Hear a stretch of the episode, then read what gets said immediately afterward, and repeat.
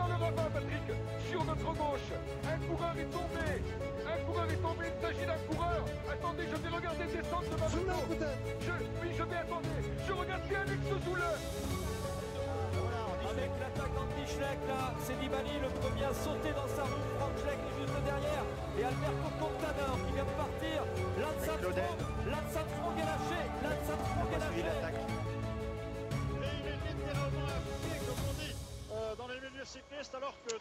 Bonsoir tout le monde, les commissaires de course en ce dimanche 6 septembre pour parler de l'étape Paul Reims, également faire un, un premier bilan à la veille de la première journée de repos. Avec moi pour en parler, euh, Greg. Bonsoir Greg.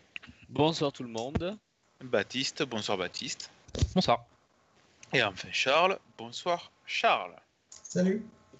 Alors, ben, une étape qui a été euh, marquée par la bataille des favoris dans le dernier col, euh, une étape euh, courue très rapidement, mais surtout, Baptiste, par le, numéro du, du tout jeune euh, Marc Hirschi qui, a été à rien de remporter sa première victoire sur le Tour de France. Ouais, c'est vrai que c'était un peu, ça faisait un peu mal au cœur quand même hein, pour, euh, pour lui, euh, parce qu'il a fait, euh, voilà, tu l'as pas dit, mais il y a eu un- une énorme bagarre pour prendre l'échappée aujourd'hui. C'est en fait euh, même la bagarre a presque été sans vainqueur, quoi, puisque on est arrivé au pied du, premier col, il y avait toujours pas d'échappée, et, et Hirschi, qui on, qu'on avait déjà beaucoup vu dans la plaine, essayer, essayer. Et ben, il est, c'est lui qui a réussi à partir seul, euh, vraiment à la pédale, en costaud, euh, sans que, sans que les autres le laissent partir, quoi, mais juste parce qu'il était le plus fort. Et euh, dans, le premier col de la journée, qui était d'ailleurs était, était un col inédit, hein, très spectaculaire, qu'on je pense on reverra assez vite sur le tour, là, le col de, de la Oursère, très Sans difficile, doute euh, plus proche de l'arrivée d'ailleurs. Ouais, c'est fort probable, effectivement. Ça aurait été assez- assez beau une arrivée en bas de la, de la descente du Soudet ensuite. Et ouais, Hirschi, euh, vraiment très fort. Et au pied de Marie Blanc, moi, je pensais vraiment qu'il allait pouvoir euh, aller jusqu'au bout. Finalement, il est repris quoi à 2 km de la ligne. Et malgré ça, il sort un sacré sprint encore. hein. Euh, j'ai cru, moi, euh, qu'en lançant comme ça de loin, il avait bien réussi à sortir les autres de, la, de sa roue. J'ai cru que j'ai cru qu'il allait gagner. Puis bon, finalement, euh, il manquait quand même un peu de force, quoi. Au final, cette bagarre, comme tu dis, pour prendre l'échappée, n'a pas fait de vainqueur, mais il y a, il y a des, perdants, et c'est peut-être l'équipe UAE qui perd Fabio Harou, qui s'est battu en donnant tout ce qu'il a pu, mais qui a dû euh, malheureusement rendre les armes. Derrière Hirschi, il y avait un groupe avec euh, notamment des, des groupes AMA, où Reichenbach a montré qu'il pouvait rentrer dans la catégorie des Zacharines, même si un peu meilleur. Euh, Van Aert qui marque quelques points pour le, pour le maillot vert, sans lever le, cul de la selle, mais, mais on va se concentrer, je pense, surtout sur, sur la bataille des favoris, Charles. Bataille des favoris qu'on a vu venir quand même, puisque les Jumbo Visma, par exemple, ne voulaient pas laisser partir d'Ineos, ont toujours roulé euh, et ont quand même assez vite accéléré dans le, dans le col de Marie Blanc. Ouais, ouais, ouais. On a senti assez rapidement que les, Jumbo Visma voulaient euh, visser aujourd'hui et ils ont accéléré. Ils ont fait preuve d'une grande force collective. Et euh, moi, je suis par contre, euh, on aura peut-être l'occasion d'en parler tout à l'heure, pas si serein que ça par rapport à, à Primoz Roglic. On, l'a évoqué un peu en off avant l'émission en préparant. Et euh, moi, je suis pas sûr qu'il soit capable de faire mieux que des efforts de quelques centaines de mètres. euh, C'est assez Est-ce inquiétant. Est-ce que tu serais en train de dire que euh, Roglic serait un Joaquin Rodriguez qui roule? Bah, je vais pas reprendre cette formule parce que c'est Baptiste qui l'a trouvé, donc je, je vais lui laisser. Je trouvais qu'elle était très bien sortie en plus. Mais euh, ouais, c'est un, un petit peu ça. D'ailleurs, c'est pas que sur le Tour de France qu'on qu'on le remarque. C'est un, un peu depuis euh, le début de sa carrière sur route. Il, il est très très fort sur des sprints courts. C'est là qu'il gratte énormément de bonifs et de deux secondes d'écart. On l'a vu en Romandie, on l'a vu au Giro, on l'a vu à la Vuelta, et- etc. Et euh, moi, j'ai peur que ça suffise pas. D'un autre côté, je vois Bernal monter en, pré- en, puissance. Je sais pas si les gars sont d'accord avec ce constat, mais aujourd'hui, on a senti un, gain de Bernal différent de, la première semaine. Eh bien, euh, Greg, euh, à toi de parler sur ça. Est-ce que tu penses que Roglic euh, va, baisser ou du moins ne va pas augmenter alors que ses, adversaires peut-être Et euh, je te pose une deuxième question en même temps. Est-ce que tu penses que son attitude est la bonne? C'est un débat qu'on a déjà eu hier, mais peut-être encore plus euh, aujourd'hui. Eh, eh ben, c'est la clé. Moi, c'est vrai, Charles a raison. On voit que Bernal monte en puissance et Roglic pr- prend ce risque-là. Finalement, de, de pas distancer des, des coureurs, de pas gagner 30-40 secondes supplémentaires qui pourraient ben, lui laisser une marge d'erreur pour, les étapes à venir. Ou, ben, un coup dur, ça peut arriver à tout le monde, une crevaison au mauvais moment, une chute au mauvais endroit. ça arrive, c'est le Tour de France, et ne pas prendre du temps quand on en a l'occasion et quand on a les jambes. Euh, quand je pense qu'il est quand même, alors il est peut-être pas aussi impressionnant que certains s'imaginent, mais je pense qu'il est un petit peu plus fort que les autres. Euh, c'est peut-être une erreur. Alors on verra bien la, vérité euh, dans 15 jours. Mais c'est vrai que je, je doute aussi que ce soit la bonne stratégie et attention à pas le regretter. Surtout qu'on se rappelle que l'équipe Jumbo a déjà, déjà connu ça. Alors je ne parle pas de, ce qui est arrivé à Roglic l'an dernier sur le Giro, mais euh, un Kruiswijk qui domine la tête et les épaules pendant les deux premières semaines le Giro. Alors 2016, je dirais. Je suis pas sûr de l'année. Ouais, 2016, je et crois. Puis, euh, qui je crois, oui. Et qui commence à montrer de gros signes de lassitude dans le dernier week-end. Il se fait mettre dans le rouge complet dans Aniel par Nibali et puis moins lucide, il tape un mur de neige et, est terminé. Donc c'est bizarre euh, cette, cette, attitude Roglic. Bon, on va pas refaire le, débat d'hier. Euh, par contre, euh, Baptiste, donc on parle d'Egan Bernal et de Tadej Pogacar comme deux principaux rivaux sans doute dans les Alpes. Peut-être qu'on peut rajouter Nairo Quintana.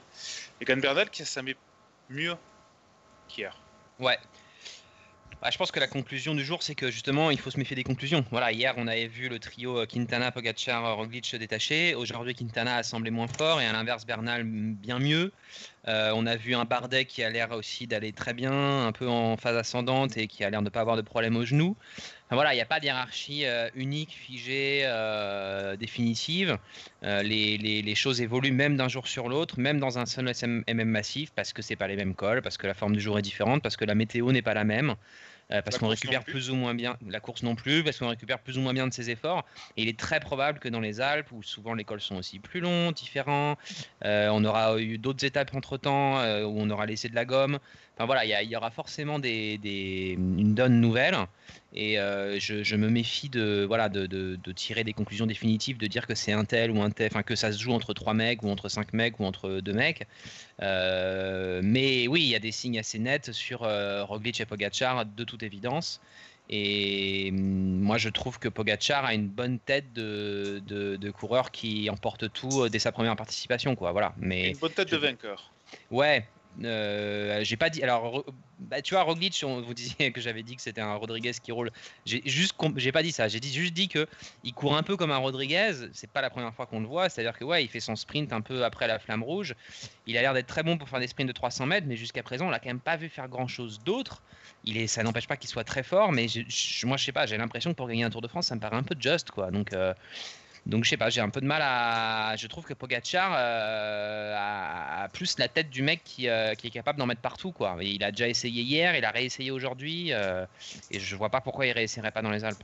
Pogacar qui est d'ailleurs le coureur qui a pris du temps à tous les autres sur les, sur les Pyrénées, si on accepte les, les bonifications. Il reprend 40 secondes à Roglic, Bernal et Landa, 49 à Bardet, et 51 secondes à Martin, Uran, Porte et Quintana. Le dixième est Bocomolema à, à 1 minute 29, donc comme quoi il y a, quand même eu des écarts. Euh, Charles, euh, on peut quand même considérer qu'il y a 7 euh, coureurs qui se détachent après ce premier massif, c'est Roglic, Bernal, Martin, Bardet, Quintana, Uran et Pogacar. Après, derrière, il y a peut-être un, un, peu plus de difficultés, même si on a vu Richie Porte également, qui avait perdu du temps dans les bordures, qui est bien présent lui aussi. Ouais, je suis pas forcément d'accord parce qu'on a vu aussi Mikel Landa qui est plus loin. oui, Mikel Landa, c'est vrai, j'ai complètement oublié Landa. Uran et, Quintana. Quintana, je trouve que ce qui est inquiétant, c'est que euh, on retrouve un Quintana branché un peu sur courant alternatif en fait, où il était très très fort là jusqu'à présent. Et tout d'un coup, dans le Marais Blanc, tu n'as pas plus de son plus d'image, qu'il n'était pas non plus à la rue, mais tu as l'impression que si la montée faisait euh, quelques bornes de plus, il pouvait prendre 5 minutes ou, ou 5 minutes 30. Et ça, je trouve que c'est inquiétant de retrouver ce défaut-là chez Nero Quintana parce que ça risque de se reproduire avant la fin du tour. Et pour répondre à ta question, moi j'en vois euh, trois pour l'instant qui semblent être au-dessus du lot c'est euh, Roglic, Bernal et, Pogacar. Et plus ça va, plus je rejoins Baptiste sur Pogacar, il sent quand même le, vainqueur euh, à plein nez. Pourtant, Greg, on pourrait euh, se dire qu'avec un seul grand tour au compteur, qu'il avait fini troisième, euh, Pogacar n'est pas à l'abri d'une défaillance ou en tout cas de, se faire avoir à un moment ou un autre. Oui, enfin maintenant avec ce que font tous les, les coureurs de la jeune génération, je crois qu'il faut plus, enfin les conclusions hâtives sur le nombre de tours ou de grandes courses faites, l'âge, parce qu'il a que 21 ans pour Gatchar. Enfin, je crois que c'est la, première fois depuis 93 euh, qu'il y a un vainqueur d'étape aussi jeune sur le tour. Crois que j'ai passé ça. Depuis Armstrong, ouais. Depuis Armstrong. Euh, difficile de se faire une idée. Mais euh, c'est vrai que vous l'avez dit, on le voit tellement offensif dans un contexte où la stratégie qui domine, c'est plutôt la prudence. Que ben, c'est vrai, ça donne aussi un petit peu envie de, de l'encourager. Et ça a plus allure, c'est vrai, d'un vainqueur de tour euh, que d'autres, quelle que soit la, valeur intrinsèque ou l'état de forme du moment. C'est lui qui court voilà, de manière offensive et qui peut renverser quelque, la, table et qui peut faire les différences. Alors Stradri dit, sur euh, le chat, euh, est-ce que Marie Blanc est vraiment une montée qui correspond aux capacités de Quintana? Je suis pas sûr. Et Quintana, du coup, va devoir euh, se méfier de la montée du Puy-Marie qui est, qui est, un peu dans le même genre. Et je crois qu'il est pas non plus hyper euh, forcément. Alors, vous allez me dire, il a gagné un Giro en partant dans la, dans la, dans la neige, mais euh, c'est pas forcément le, le, le, temps qu'il préfère, je pense, quand même. Je réfléchis, non, je n'ai pas de souvenir d'un Quintana. Mais Quintana peut être très bon quand il est en forme physiquement. On l'a vu en début de tour, on en parlait, on était surpris que sur des petits murs, il soit capable de, de sprinter pour la gagne. Je pense que c'est plus ça qui est inquiétant en fait, c'est que là, le grand Quintana, en fait, il, est plus irrégulier qu'avant et euh, quel que soit le terrain, tu as l'impression qu'il pourra perdre sa, sa, minute ou ses deux minutes si jamais ça va pas. Quoi. la question, ça va être également de savoir où c'est qu'il peut récupérer ce, mm. ce temps perdu. Euh, un petit mot sur nos Français. Baptiste a déjà parlé de, Romain Bardet. D'ailleurs, je me demande si euh, Romain Bardet sur le Marie Blanc, ne paie pas son mauvais placement puisqu'il était à l'arrière du groupe, donc euh, sur une montée aussi dure, tu perds beaucoup de force à remonter. Il remonte un peu avant l'attaque de, de Pogacar, puis c'est Pogacar qui lance des choses. Hein. Roglic n'était pas décidé à attaquer avant. Et ensuite, il repart pour revenir sur, le groupe de tête, le groupe de tête, le groupe Roglic, puisqu'il y avait encore Hirschi en tête, à quelques centaines de mètres du sommet. Bon, après, il peut rien faire sur le sprint, mais est-ce que tu penses que Guillaume Martin, euh, c'est juste une euh, montée qui lui correspond pas forcément, qu'il est à son niveau ou que c'est les premiers signes de peut-être une baisse de régime? Bah, Je sais pas, mais c'est vrai que euh, je suis quand même plus confiant pour Bardet que pour Martin. parce que Bardet. Aussi. voilà, évidemment, bien sûr. Mais, et donc, parce qu'il a plus de références, il a déjà prouvé que c'était un coureur de trois semaines qui a une excellente capacité de récupération, qui est très endurant et qui euh, voilà, est, rarement en baisse de régime en troisième semaine, euh, même quand il est dans le dur euh, dans les, dans les 10-15 premiers jours. Et, Guillaume Martin, je, me disais un peu ça au départ du tour. Le, problème, c'est que jusqu'à présent, il a été super fort tout le mois d'août. Il a été très fort au Dauphiné. il a continué sur cette lancée-là au départ du Tour de France. Et j'ai peur qu'au bout d'un moment, il accuse un peu le coup. Voilà. Alors j'espère pour lui que c'est pas le début de ça qu'on a vu aujourd'hui, mais pour la première fois depuis quand même longtemps, on a vu un Guillaume Martin euh, subir euh, la course, euh, subir les meilleurs face aux meilleurs, alors que hier, certes, il n'a pas suivi, même hier, il n'a pas suivi Pogacar, Quintana et, et, Roglic quand ils sont isolés, mais derrière ce trio-là, il était, euh, voilà, il était à, l'avant, il était au front pour revenir sur eux, et là, on l'a senti beaucoup plus dans la, ouais, dans la, dans le fait de subir et d'être déjà bien content d'accrocher le groupe suivant, quoi. Alors, j'espère pour lui que c'était juste un jour un peu de moins bien, un jour sans. Je sais pas ce que vous en pensez, mais j'ai un peu peur pour lui d'un tour qui soit trop long, voilà a abordé un peu trop en haut de la courbe, quoi. Messieurs. Enfin, de toute façon, la, la place où il est, c'est déjà une super performance pour lui quand même. Je sais pas si clair. on s'attendait à un Guillaume Martin euh, aussi proche des meilleurs et parfois même offensif à l'attaque. Donc, il, voilà, ça, ça a tapé fort dans, Marie Blanc, il s'est accroché. Euh, bon, il y a quelques jours, à voir, on espère, on verra les, les, étapes suivantes, mais il y a quelques jours, peut-être, euh, pour récupérer. Mais ça fait partie peut-être des coureurs voilà, qui ont pas, que Roglic a décidé de ne pas décrocher. Peut-être qu'il s'en mordra les doigts un peu plus tard. Le type de coureur qui a été offensif justement, mais il n'était pas si loin du jaune.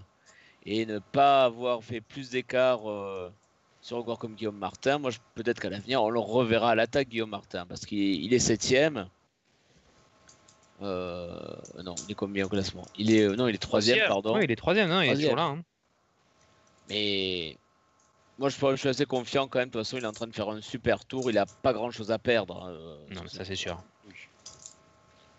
Mais tu vois, dans, dans un, euh, dans un tour, euh, si on m'avait dit, si on m'avait montré euh, le classement de l'étape euh, sans me dire où c'est qu'aurait fini Guillaume Martin, j'aurais plutôt dit qu'il serait arrivé dans le groupe euh, à 54 secondes avec Caruso, Valverde, Carapace. Je trouve que pour le moment, euh, alors j'allais dire il surperforme, mais peut-être c'est tout simplement qu'il a, qu'il a passé un gros palier euh, cette année. Euh, Charles, si je devais tu miser sur un des deux, si tu devais miser sur un des deux euh, sur le podium à Paris, tu miserais sur qui? Pardon. Voilà. Bah, aucun des deux. Oui. Non, mais si Ah tu ouais. devais miser sur un des deux, Charles. Ah, non, non, Parce que si tu demandais si je vais miser entre Richie Porte et, euh, et Esteban Chavez pour un podium.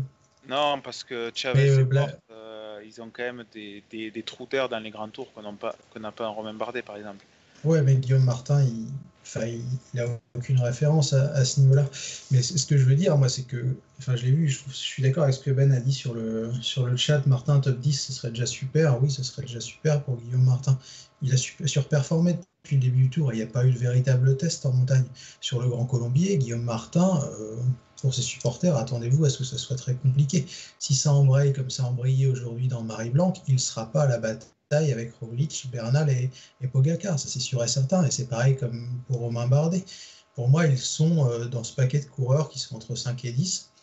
Et ils seront à peu près à ce niveau-là, sauf euh, contre-performance. Mais euh, je ne les vois pas du tout être capables de batailler avec les trois plus forts, ou même avec Mikel Landa. Mikel Landa en, montagne est pour moi meilleur. Et il y aura toujours quelques mecs au-dessus. Et c'est déjà très bien s'ils arrivent à faire entre, entre top 5 et top 10. Mais il ne faut pas s'attendre à des énormes performances. Et Guillaume Martin ne sera pas sur le podium du Tour de France. Romain Bardet ne sera pas sur le podium du Tour de France. J'en mets ma main à, à couper, sauf vraiment euh, 54 Covid Attends les tests Covid de demain euh, qui va éliminer. euh, je veux dire, si la logique sportive est respectée et que tout se passe sans Ah, je, je trouve que tu t'a- t'avances un peu vite.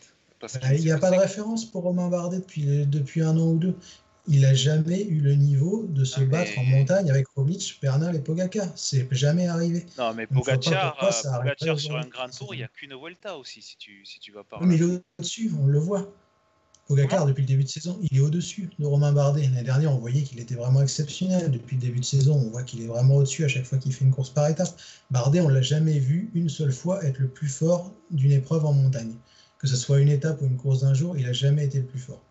J'ai aucun exemple en tête. Hier, Pogacar était le plus fort.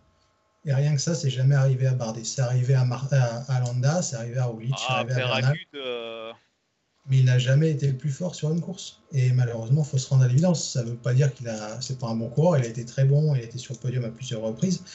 Mais euh, podium cette année, non, jamais.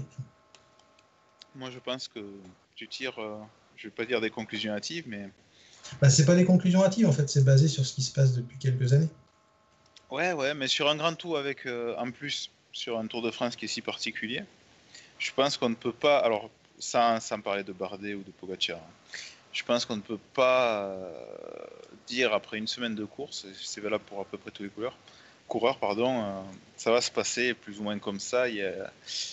La préparation est tellement spéciale, on est en septembre, que je peux, enfin, je pense qu'on peut s'attendre à des explosions euh, vraiment surprises en deuxième et surtout en troisième semaine. euh, vraiment, je, je- c'est un Tour de France que j'ai personnellement beaucoup de mal à analyser. Après, je ne sais pas quel est votre avis. Bon, Charles, tu, tu as donné euh, plus ou moins le tien, qui, qui d'ailleurs euh, de base est sans doute plus, val- plus valable que le mien. Mais je, je me méfie vraiment de ce Tour de France. Hum, Baptiste ou Greg, si vous avez quelque chose bah, dire sur ce point. Vous- ben, C'est-à-dire qu'il n'y a pas après les concurrents, il y en a combien à la fin pour jouer? Je pense qu'on peut regarder les aller on peut aller jusqu'à Landa, les 10 premiers. Mais euh, moi je suis d'accord que Ah, tu Pogacar, voilà, même Yet, est-ce que vraiment il a est-ce qu'il a vraiment s'est vraiment battu pour son maillot aujourd'hui? J'ai pas l'impression que tant que enfin, qu'il soit battu tant que ça, hein, qu'il soit mis par terre pour le défendre son Mmh. maillot. Qui va passer devant, à part Pogacar, devant euh, Guillaume Martin et Romain Bardet Peut-être Quintana, mais Oran, c'est pareil. Est-ce qu'il va pas craquer un jour euh, sur une étape euh, comme celle-là? Le problème de Guillaume Martin et de Romain Bardet, ça va être le dernier contre la montre, je pense. Ah oui, ah, ça oui. Ça, ça va être très compliqué pour eux et ils vont devoir euh, essayer de gagner du temps et d'être assez offensif un petit peu avant. Mais ça, c'est une grosse. Je pense que je m'inquiète pour eux sur ce contre la montre. Mais après, il y a trois coureurs au-dessus. Mais après, euh, enfin, ils sont là juste derrière. Hein, ils sont pas si perdus. C'est pas si inquiétant que Enfin, je suis pas si pessimiste pour eux. Ils sont juste derrière les trois premiers pour moi. les trois favoris. si, on enlève les trois premiers, je pense que Bardet sera très bien placé sur le montre. Hein. S'il est en forme, un compte difficile de fin de tour, on l'avait vu en 2016, même en 2018, 18, 2018, je pense qu'il sera dans les, dans les 10 premiers. Moi, ce que je trouve euh, intéressant euh, au-delà du débat sur les, sur les individus, euh, c'est qu'on est sur un tour où, alors je sais pas trop à quoi c'est dû d'ailleurs, sans doute c'est multifactoriel, mais on est sur un tour où il n'y a pas de collectif qui domine outrageusement. Aujourd'hui, on a vu la Jumbo prendre encore en main la course, comme depuis le début de la semaine, sauf que le seul qui fait vraiment mal chez Jumbo quand il roule, c'est Van Aert. Les autres, c'est pas hyper impressionnant. Quand c'est Cus qui roule, euh, ou même euh, George Bennett derrière, bah, il n'y a pas grand monde qui lâche du peloton des favoris. Ils reprennent pas de temps sur Hirschi dans Marie Blanc. Euh, après, Dumoulin, il fait son relais, mais il dure pas très longtemps son relais parce qu'en en fait, il veut pas non plus totalement se mettre dans le rouge pour quand même faire sa petite place derrière et pas être trop largué au général. Ce soir, il est 14e du général. Il serait pas 14e à 3,22 de Roglic s'il avait vraiment tout mis dans le sac aujourd'hui. et, donc on a, on a cette seule équipe là, mais à côté de ça, Bernal, franchement, Ineos, ils sont méconnaissables. Il euh, n'y a, personne avec lui dans l'école dès que ça devient un peu sérieux. Euh, Martin euh, qui et, Bardet sont, ont, des coéquipiers valeureux, mais voilà, clairement, ils n'ont pas une équipe hyper capable de tenir la course en main, etc. Quintana avec Arkea Samsic, je vous fais pas un dessin, à part Barguil, il n'y a personne. voilà, et, on peut descendre comme ça. Pogacar, il est très très fort, mais il est pas quand même pas très bien entouré chez UAE, d'autant plus maintenant avec Haru qui a, qui a abandonné. Donc voilà, et en fait, on trouve aucune équipe euh, réellement euh, capable de, d'asseoir, de, faire un espèce d'énorme coup machin. Donc ça va quand même. C'est sans doute pour ça qu'on a vu des Pyrénées assez belles. Hein. c'est que je pense qu'en fait, les leaders sont quand même tous un petit peu tout seuls chez eux, dans leur, dans leur équipe, et qu'ils doivent s'affronter les uns, les uns avec les autres sans compter sur un énorme collectif. Et donc c'est assez probable qu'on revoie ça à nouveau parce qu'il n'y a, pas, a pas une Sky capable de tout verrouiller. On a beaucoup comparé de Jumbo à la Sky, mais je trouve qu'on est quand même assez loin de ce que la Sky pouvait produire sur certains Tours de France. D'ailleurs, la seule équipe qui arrive à placer euh, deux coureurs dans les dix premiers euh, de l'étape, c'est les Trek, avec Molema et Porte. Bon, un second échelon, même si euh, Richie Porte n'était pas loin d'être dans le premier. Donc tu, as raison et tu me fais une magnifique transition, Baptiste, pour te parler de ce classement par équipe. qui, est, qui vient d'être. enfin une victoire pour Movistar Voilà.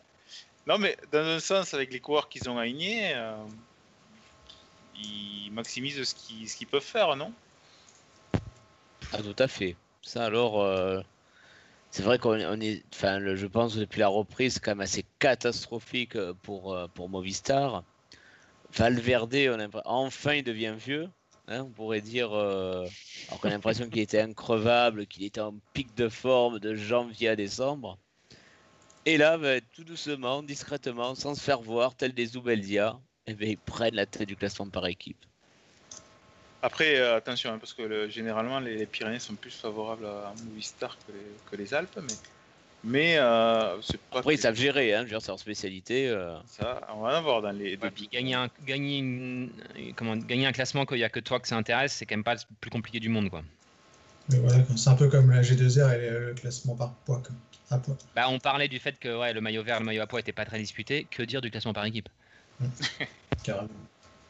attention à Hirschi maintenant, hein, parce qu'à mon avis. Euh, ouais. Pour le meilleur poids. Oui. Il a 26 points. Et on a vu, il a quand même une sacrée forme. Hein. et il va y retourner, c'est sûr. Il va, y retourner pour gagner une étape aussi, je pense. C'est ça le euh, truc. C'est sûr, il sera dangereux. Euh, oui, mais il sera dangereux pour les poids, justement. Ah parce que du coup, il va reprendre des, des points. Et ah il, y a David Godu qui a fait les points aussi aujourd'hui, donc peut-être ça va être un candidat aussi.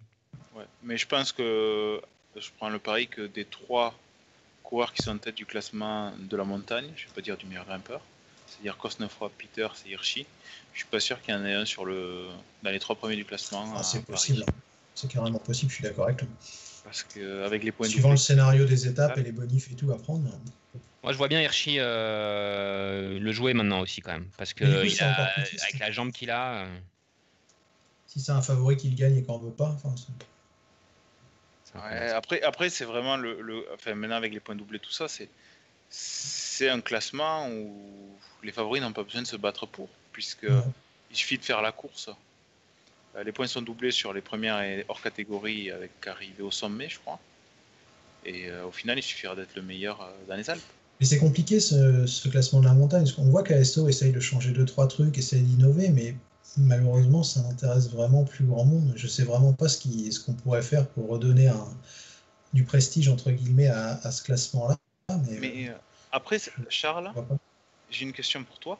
Ouais. Euh, par rapport au prestige et à la bagarre pour, est-ce que c'est le, le nom des coureurs qui se battent pour, ou c'est le fait que même, euh, même peu importe leur nom, il n'y a pas tant de bagarre que ça? Bah, c'est un peu les deux. Déjà, il n'y a pas tant de bagarres. Et moi, ce qui me gêne, c'est l'intitulé en fait du classement, classement du meilleur grimpeur. Ouais. Quand tu vois Benoît Cosnefroy, et c'est un excellent coureur, coureur Cosnefroy, mais c'est plus un puncher. C'est pas, c'est pas le meilleur grimpeur du Tour de France, Nance Peters non plus, Marc Hirschi non plus. Et c'est ça que je trouve dommage en fait.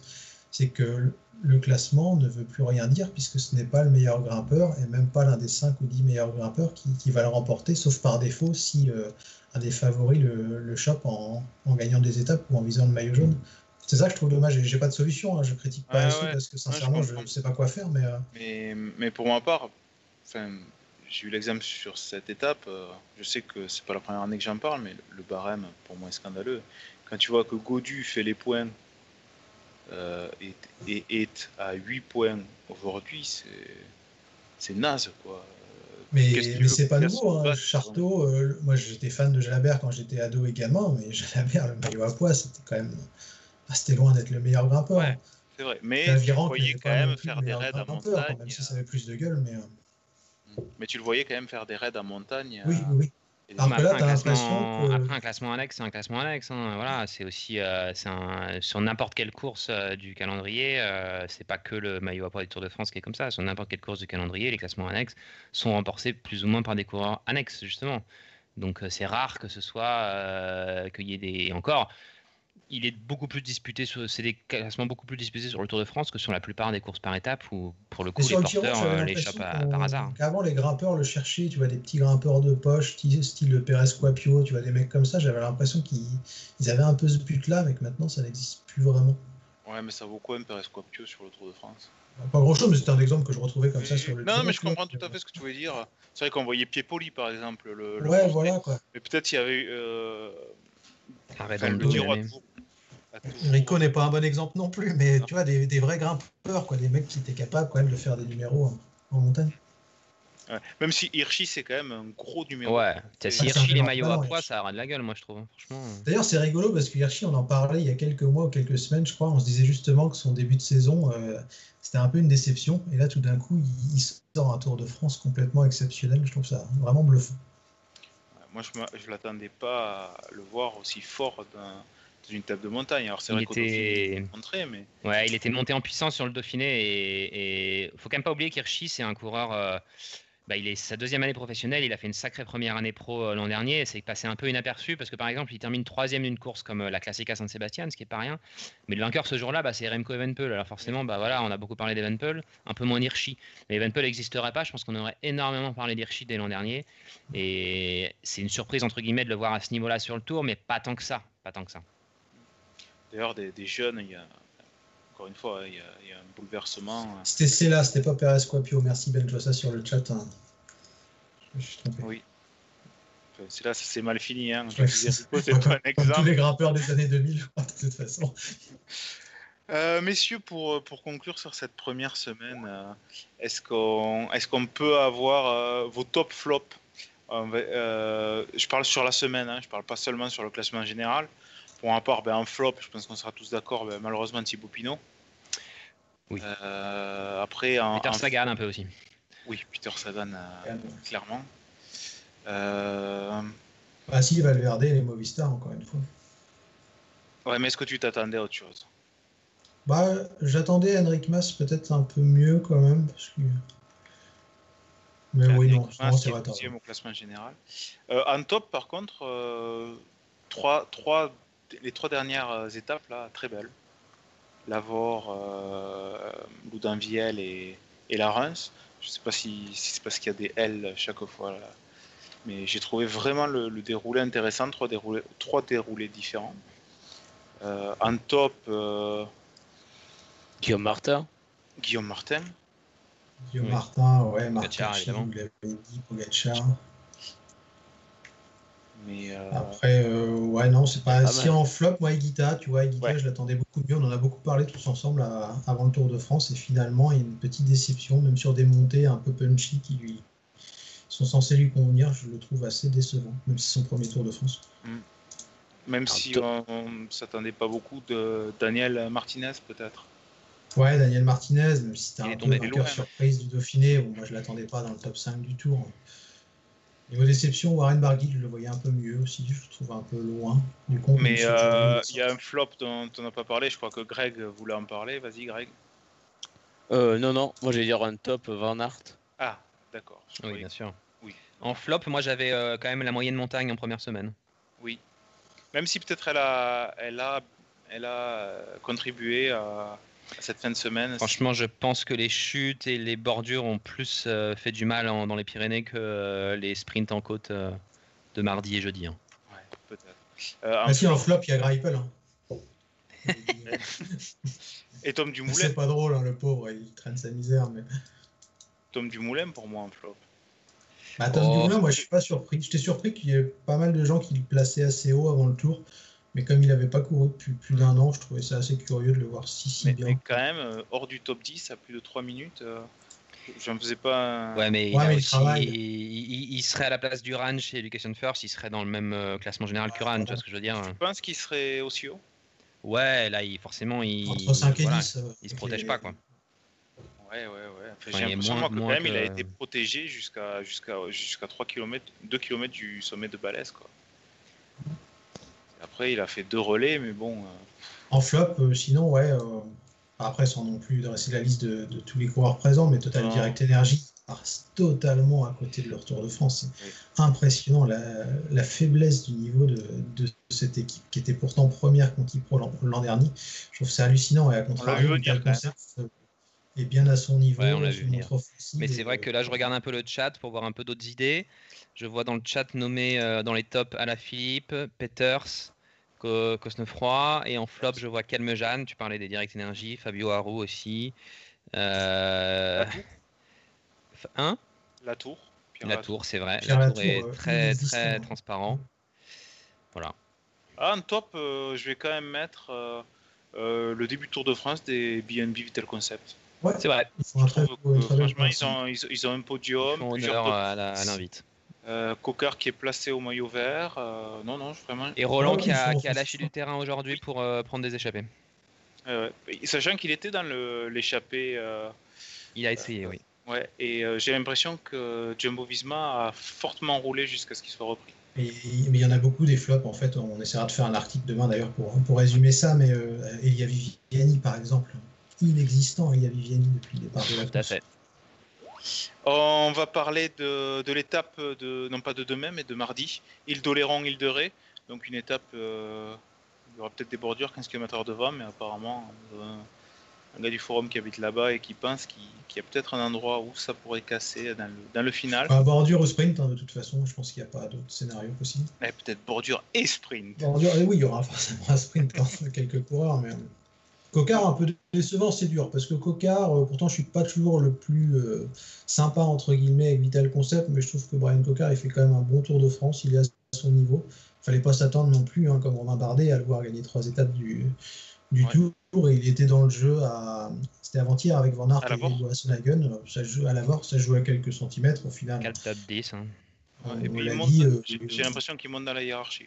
Petit à petit. Oui, puis après, c'est pas pour les critiquer, les coureurs français, mais faut pas trop s'attendre non plus à des choses exceptionnelles. Ils, sont à leur niveau au final, ni plus ni moins. Donc c'est pour ça faut pas trop, trop parler de déception non plus. On n'est pas là pour vendre du rêve. On va pas vous dire Coca va gagner 5 étapes, Bardet, Martin et deux du Tour de France. C'est pas le but de, ces émissions-là. Pour ça, il y, a bien d'autres gens qui se chargent de, faire du chauvinisme à outrance. Mais euh, non, non, Coca, c'est très bien. Il est à sa place, c'est parfait. Si ça se trouve, il gagnera une étape, hein, on ne sait pas, sur les champs, peut-être la dernière, s'il y a un peu de monde en moins. Une étape comme ça, hein, si ça finit euh, pas, pas en échapper. Messieurs, je vous propose de faire le pronostic sur, euh, sur euh, l'étape de l'île de Ré, pour savoir qui, qui vous voyez-vous l'emporter. Je vais commencer par Greg. Je vais dire victoire au sprint de Sam Bennett. Ouais, Baptiste. Ouais, alors attention effectivement à l'arrivée sur l'île de Ré, euh, avec le pont de l'île de Ré qui, même s'il n'y a pas de vent, euh, c'est toujours un peu particulier les traversées de pont et comme c'est dans les tout derniers kilomètres, ça va rouler très vite, ça peut casser. Euh, je suis assez d'accord avec, avec Greg sur Sam Bennett que je vois assez bien gagner. Il faudra faire attention, il y, a, il y a, deux virages dans le dernier kilomètre. Donc, donc voilà, peut-être. peut-être des chutes. Peut-être des chutes, attention. Euh, Baptiste, non, il vient de parler, mais Charles n'a pas parlé sur ce pronostic. Ouais, bah moi, comme Antoine sur le chat, euh, s'il n'y a pas de souci de bordure ou quoi que ce soit, je vois qu'elle est B1 assez intouchable. M'impressionne vraiment depuis un an. Aussi bon au sprint que mauvais dès que ça grimpe. Et eh bien pour mon part, je vais continuer dans mon pronostic français. Je pense que d'ailleurs maintenant, je n'avais pronostiqué que des Français. Euh, Alors qu'avant, tu changeais souvent. Ah non, mais des fois, je. je... tu l'as pas volé, celle-là. Donc Hugo Hofstetter, que j'ai trouvé sur les sprints plats euh, quand même impressionnant. Je ne m'attendais pas du tout à le voir à ce niveau. Donc on ne sait jamais. Il y a... le chat aussi, c'est vrai qu'il pourrait en claquer une à mort. Mm. Après, maintenant, euh, il y, a, une différence par rapport aux précédentes étapes. C'est qu'on va voir comment on digérer les sprinters. Bon, déjà la journée de repos et euh, la montagne que là, euh, juste pour finir là-dessus, euh, journée de repas ou pas, les, trois étapes qu'on a passées vont laisser des traces énormes, je pense, dans les organismes. Et euh, également à rappeler que la journée de repos, il y a eu des tests Covid. ouais, là, on croise les droits, par contre. Il y a, des tests Covid lundi, et je pense que les résultats vont tomber assez vite. J'ai pas eu de. Baptiste, tu sais peut-être, toi, combien de temps ça va prendre, mais. Je pense on aura les résultats mardi matin, en fait, des tests qui ont été faits ce matin et demain. Et donc, mardi matin avant le départ. Mais c'est là que ça va commencer à potentiellement poser problème. Ouais, et là, t'as plus Quintana ni Pogacar et c'est un autre Tour de France. On a tous nos favoris, mais ce qu'on veut, c'est que ça joue sur le terrain, quoi. C'est ça le truc. Il n'y a plus Roglic chez Bernal, Guillaume Martin maillot jaune. Et bien, il parlait sur le podium. Et t'enlèves 170 coureurs, peut-être Richie Porte ne chutera pas et Je m'auto-troll. Eh, 143 coureurs enlevés, Maxime Chevalier. Et, eh ouais, et Jérôme Pinot a raison. Allez, on arrête de dire n'importe quoi parce que c'est en train d'être aussi mauvais que Caleb One dans l'école. On vous souhaite une bonne journée, un bon début de semaine et on se retrouve mardi soir à 19h45. Au revoir tout le monde. Bon repos. Salut.